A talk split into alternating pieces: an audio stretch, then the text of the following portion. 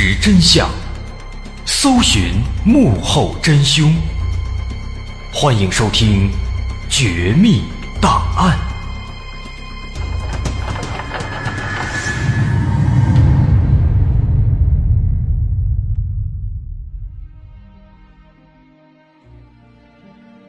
还原事实，探索真相。欢迎您继续关注《绝密档案》，我是大碗。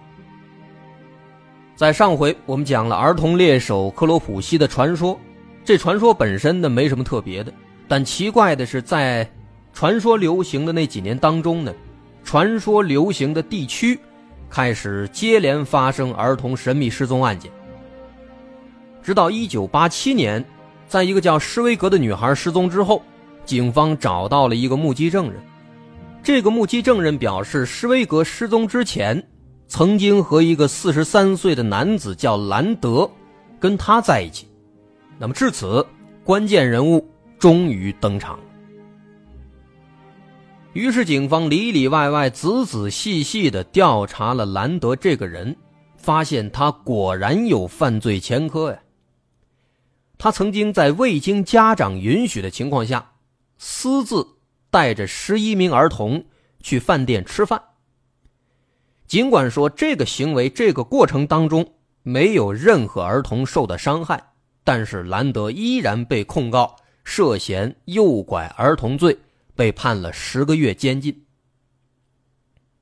当然，对他来说这不算什么，因为除此之外还有一个非常重要的线索。二十年前，这个兰德，他曾经在威洛布鲁克精神病院里面。担任护理员，而且他之前私自带出去吃饭的这十一个孩子，正好都是来自威洛布鲁克精神病院。而且，即便是在医院里面，这个人那也是劣迹斑斑。一九七零年，兰德在医院因为殴打一名九岁的智障女孩被捕入狱，在牢里关了两年。一九七二年被假释出狱了。但出狱之后，他死性不改，又因为强奸医院的女护士，最终被医院开除了。除此之外，在工作期间，他还参与了多起对儿童及患者的暴力事件。那么很明显，这个人有问题。于是警方马上找到并且逮捕了兰德。但当警方找到这个兰德之后呢，却感到很奇怪。这兰德，好像是受到了非常大的惊吓一样，面对警方呢，表现的是惊慌失措，眼睛瞪得老大，嘴里面呢还一直流着哈喇子，看起来啊跟个神经病似的。那一开始啊，警方还以为兰德这是装疯卖傻，想逃脱罪责，但后来呢，仔细一检查。警方才明白，这兰德呀，确实患有精神疾病。那当年他在医院里边当护理员的时候，其实还是比较正常的啊，起码表现的还不明显，大伙没怎么看出来。但后来他因为强奸护士被赶出医院之后呢，他就一直过着流浪汉一般的生活，这精神方面的问题表现的也越来越明显。那一开始。他被赶出医院之后啊，他住在威洛布鲁克州立学校附近的这个树林里面。后来，在一九八七年医院被迫关闭之后，他又神不知鬼不觉的偷偷的住进了医院内部，住在医院的地道里。同时呢，警方还发现了一个很重要的线索，发现兰德早期居住的那片树林。离施威格的尸体被发现的那片墓地非常近，只有几百米的距离。那么这一点大大提高了兰德的作案嫌疑。再者，纵观兰德的经历，他和都市传说当中克罗普西的行为那是如出一辙呀。所以说，一时间人们更加认为这个兰德有着重大的作案嫌疑。不仅如此，在经过详细的调查之后，警方还发现，有其他几个失踪的孩子在失踪之前，都曾经被人看到过跟这个兰德有过直接或间接的接触。比如第三个神秘失踪的孩子杰克逊，他就是在兰德一九八三年当年出狱后不久失踪的。第四个失踪的汉克，也有人告诉警方说他曾经看到过汉克和一个男子一起出现在附近的一家餐馆里面，但是那名男子究竟是不是兰德，他不认识，所以说不太确定。再加上最后失踪的施威格，啊，也被人看到曾经和兰德在一起。于是呢，警方就以绑架儿童和谋杀两项罪名正式起诉了兰德。但是面对这两项指控啊，兰德本人是拒不承认，他在法庭上大声高喊说：“我是冤枉的。”同时在法庭的辩论上。也是异常的激烈，但是奈何对于施威格的被害案件来说，这兰德的嫌疑实在是太大了。毕竟有人目击了他跟施威格在一起，而且他曾经居住的树林，离发现施威格尸体的墓地非常近，而那个地方呢又相对偏僻，所以说他说不是自己干的，也实在是很难让人相信啊。那面对这些质疑呢？兰德最终改口了，他改口说：“施威格这案子确实是自己做的，啊，是自己把他诱拐并且杀害。但是对于其他案件来说，兰德还是一口咬定不是自己干的。但是呢，话还得说回来，尽管说兰德承认施威格是自己杀害的，但因为施威格尸体腐败程度太过严重。”警方没法取证，所以说，尽管兰德承认了，但是没有证据能够证明这一点。另一方面，尽管兰德的嫌疑非常大，但是呢，现在没有实物证据，唯一能够拿得出手的，只有证人，只有证人的证词。所以，最终兰德这案子啊，因为证据不足，他的谋杀罪名没能成立，但是绑架罪。仍然成立，因此兰德被判处了二十五年的监禁。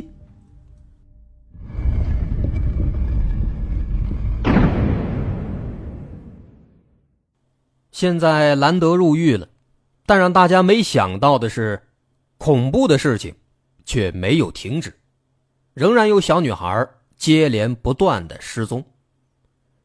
除此之外，其实对于这起系列案件。警方的失踪报告也并不完全，因为还有很多在外流浪的孩子也失踪了。有一些流浪的孩子，人们在前一天还能看到他们，但是在某一天之后，就再也没有见过其中的某一位或某一些了。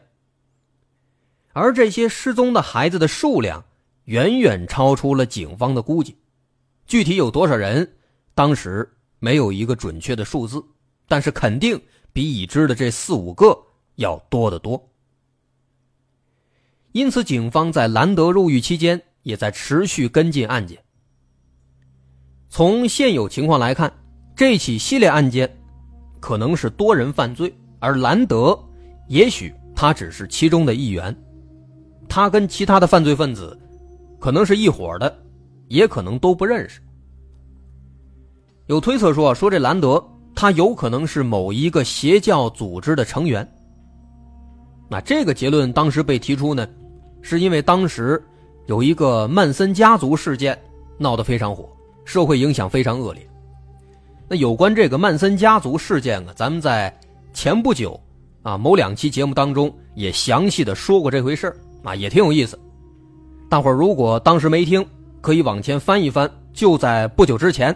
咱们说过啊，一个叫摇滚杀人魔王查尔斯曼森。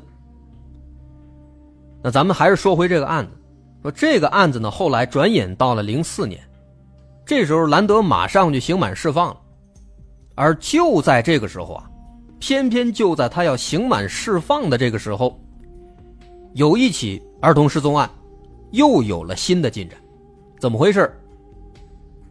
前面提到过一个。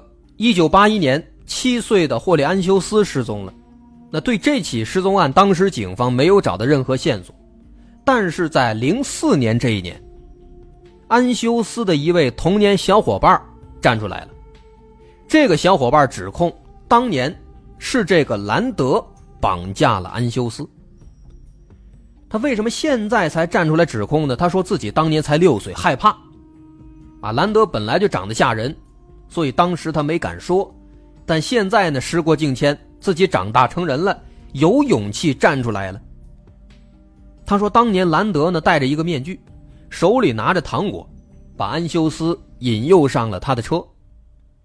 那虽然兰德当年戴着面具，但是呢，这个小伙伴敢肯定，那个人表现出来的言行举止、动作行为，看起来就是兰德。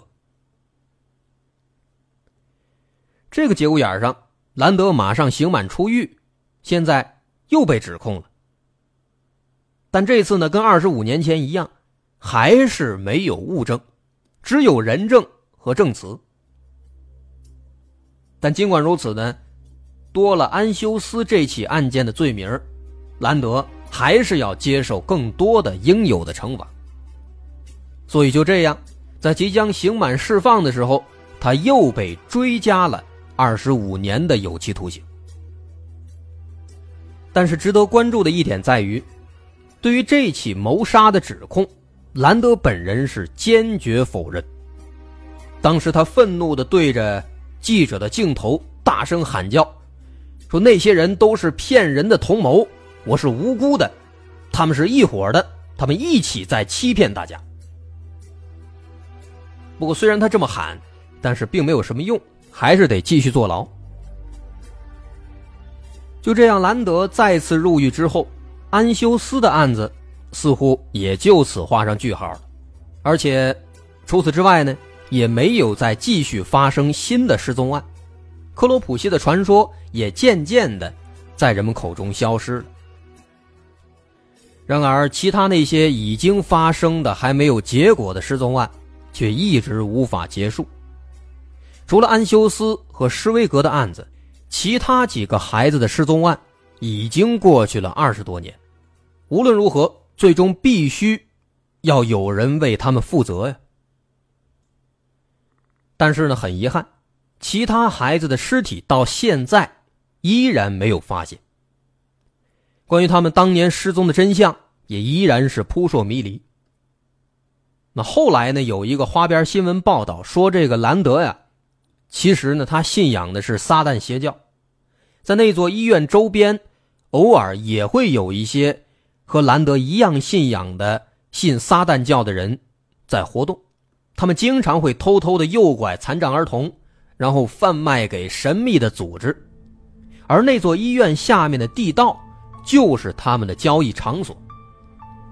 在医院关闭之后，他们依然不忘就业，继续绑架儿童来贩卖。至于兰德，他很有可能是这个庞大的交易链的其中一环。这个说法听起来好像比较合理，但是呢，问题在于它毕竟出自花边新闻啊。这种说法的来源谁提供的？没人证明，没人指出，没有记载，所以说它是否属实，还是有待商榷的。所以一时间呢，有关这个兰德的罪行也一直存在争议。原因呢很简单，因为到目前为止，没有任何一个直接的物证能够证明兰德跟那些失踪的孩子之间全部是都有关联。唯一的证据，只是目击证人的一面之词。那么这就难免给人以更多的联想空间。再结合兰德面对媒体的时候。歇斯底里般的大喊，他说的那些话，他说自己是无辜的，说举证的那些人都是骗子的同谋。这些话是否属实？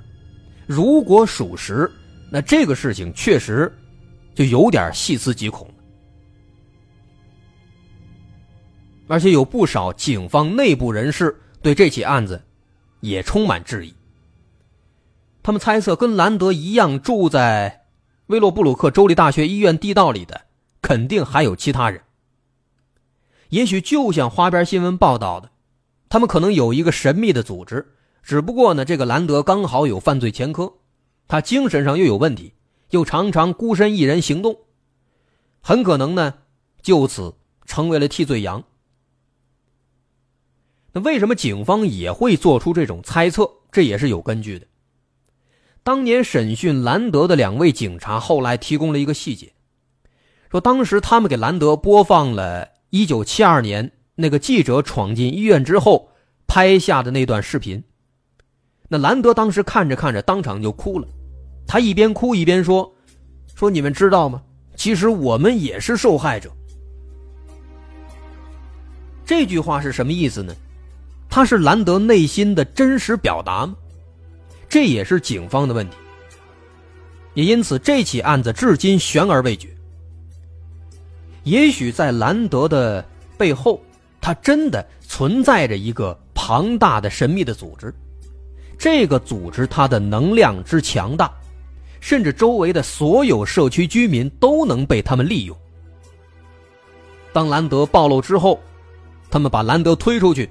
作为替罪羊，让这些社区居民出来做伪证，置兰德于死地。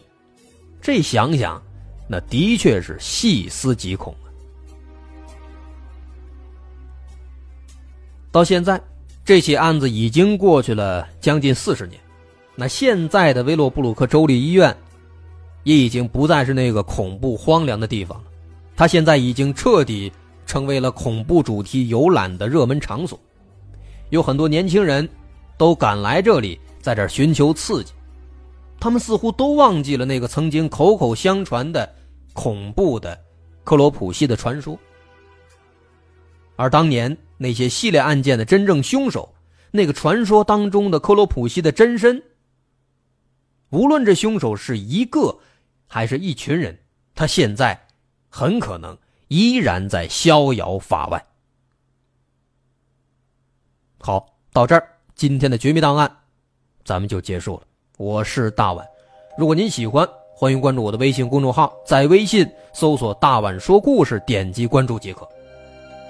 另外，有关这座恐怖的医院，有关克罗普西的都市传说，还有一些其他的补充资料，我们会放在公众号当中。您关注公众号之后，在后台回复关键词“克罗普西”，就可以查阅这些补充资料了。好，咱们。下回再见。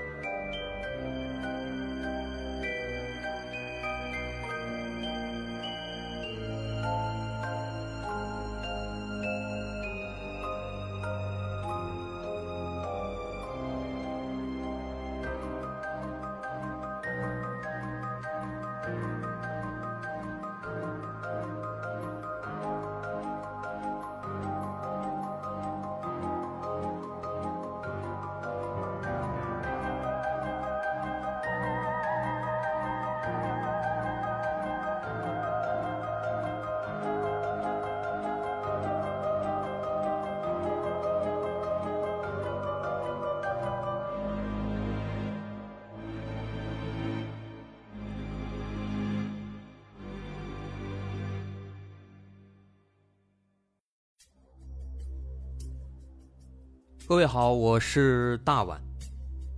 我们的《绝密档案》在喜马拉雅已经陪大家走过了一年多的时间，一年多的时间，我们更新了一百多期节目，在这一百多期的内容里，我们讲述了各种各样的怪奇事件。那在今后呢，我们也想尝试去做更多的其他类型的内容，比如一些自然怪象，比如有一些名人的黑幕。或者说是黑帮的发迹史，亦或是各种悬疑大案，以及更多的其他题材的探索。针对这些内容，目前我们也已经有了一个大概的规划。我们将会把这些内容做一个大概的整合，放在之后我们即将推出的一个新的专辑当中。这个专辑的名字暂定叫做《绝密档案：深夜调查局两百家尘封的未解之谜》当中。需要说的是，这个新专辑我们决定在喜马拉雅作为会员节目进行独家播出。总计有两百多集的内容。专辑上线时间将会在不久之后的九月九号，大家届时可以在喜马拉雅搜索关键词“绝密档案深夜调查局”，就能够找到这部新的专辑了。在上线前的这段时间当中，也欢迎大家添加我们喜马拉雅工作人员的微信，xmly 零三三零，也就是喜马拉雅四个字的拼音的首字母加零三三零。xmly 零三三零，添加微信之后，工作人员将会把大家拉进喜马拉雅官方的粉丝群，届时将会有不少福利活动，送喜点、送签名书等等其他惊喜在等着大家。需要特别说明的是，新专辑将会是喜马拉雅的会员专辑，也就是说，如果您是喜马拉雅的会员，就可以免费收听本专辑。目前，喜马拉雅的会员价格为每个月六块钱，六块钱就可以听到我们的两百多集故事，也是很划算了。希望大家能够多多理解，多多捧场。九月九号，我们不见不散。